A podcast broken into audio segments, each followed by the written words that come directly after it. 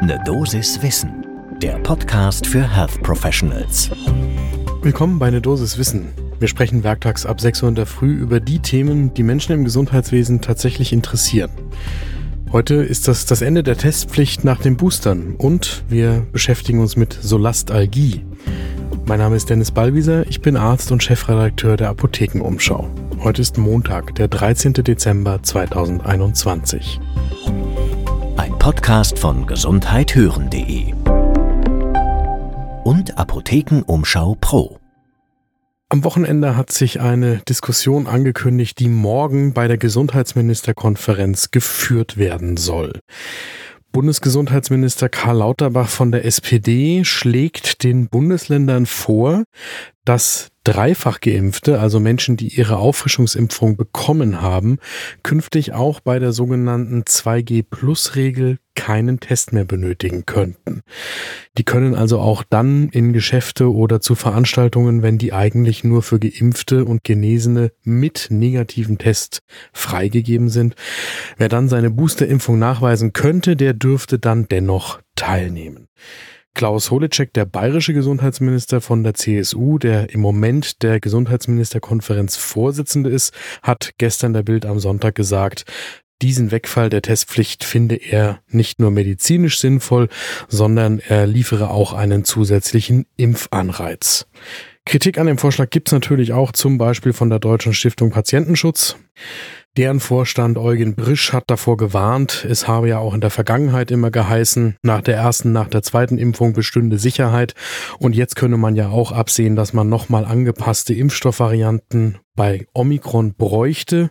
Was Brüsch hier aus meiner Sicht aus dem Blick verliert, ist, dass ja auch die kommende Regelung, wenn sie denn kommt, keine dauerhafte Regelung sein dürfte, sondern die gilt dann wieder für ein paar Monate, solange bis wir mehr wissen über das Verhalten des Virus und nebenbei bemerkt, wie dann auch die Bevölkerung mit dem Impfen nachzieht.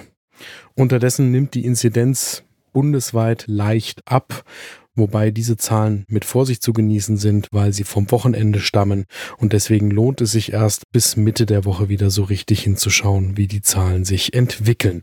Was nicht abnimmt, das ist die Gewaltbereitschaft bei Demonstrationen gegen die Maßnahmen zum Schutz der Bevölkerung vor der Corona-Pandemie.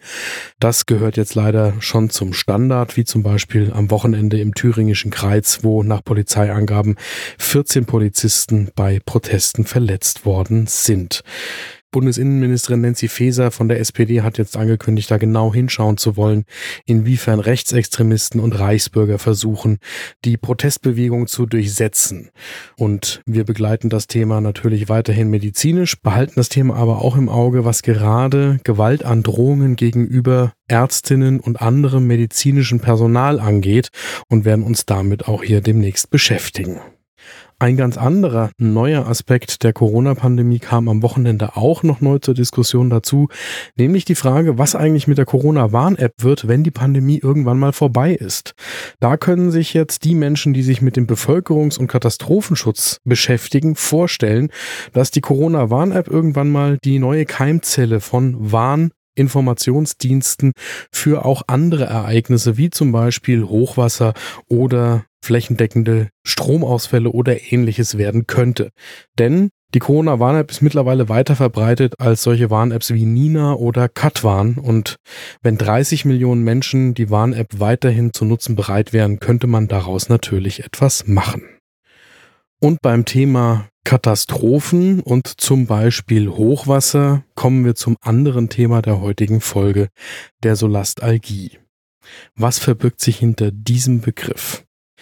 Solastalgie ist ein Kunstwort 2007 geschaffen von dem australischen Philosophen Glenn Albrecht und es beschreibt den Schmerz, den Menschen empfinden, wenn ihre Heimat oder ihre heimatliche Geborgenheit verloren geht und zwar aufgrund des Klimawandels oder der Klimakatastrophe, je nachdem wie man das nennen will. Also Angst oder vielleicht auch eher Angststörungen, die sich entwickeln, weil es der Welt so geht, wie es ihr geht und weil Menschen das wahrnehmen und dann Ängste und vielleicht auch eben Angststörungen entwickeln. Das Ganze ist interessanterweise in einer Studie 2021 in Lancet Planetary Health veröffentlicht untersucht worden. Da sind 10.000 Kinder und Jugendliche weltweit zu ihrer Klimaangst befragt worden. Das Ergebnis, fast die Hälfte der Teilnehmerinnen und Teilnehmer sagen, ihre Gefühle zum Klimawandel beeinflussen täglich das eigene Leben negativ. Drei Viertel empfinden deshalb die Zukunft als beängstigend. Und die Studie, die sieht ja auch einen Zusammenhang mit dem Auftreten von psychischen Problemen. Teilweise geht die Angst sogar noch weiter und das führt dann zu konkreten Entscheidungen für das eigene Leben. Viele der befragten Kinder und Jugendlichen sagen, sie wollen wegen der drohenden Klimakatastrophe keine Kinder bekommen.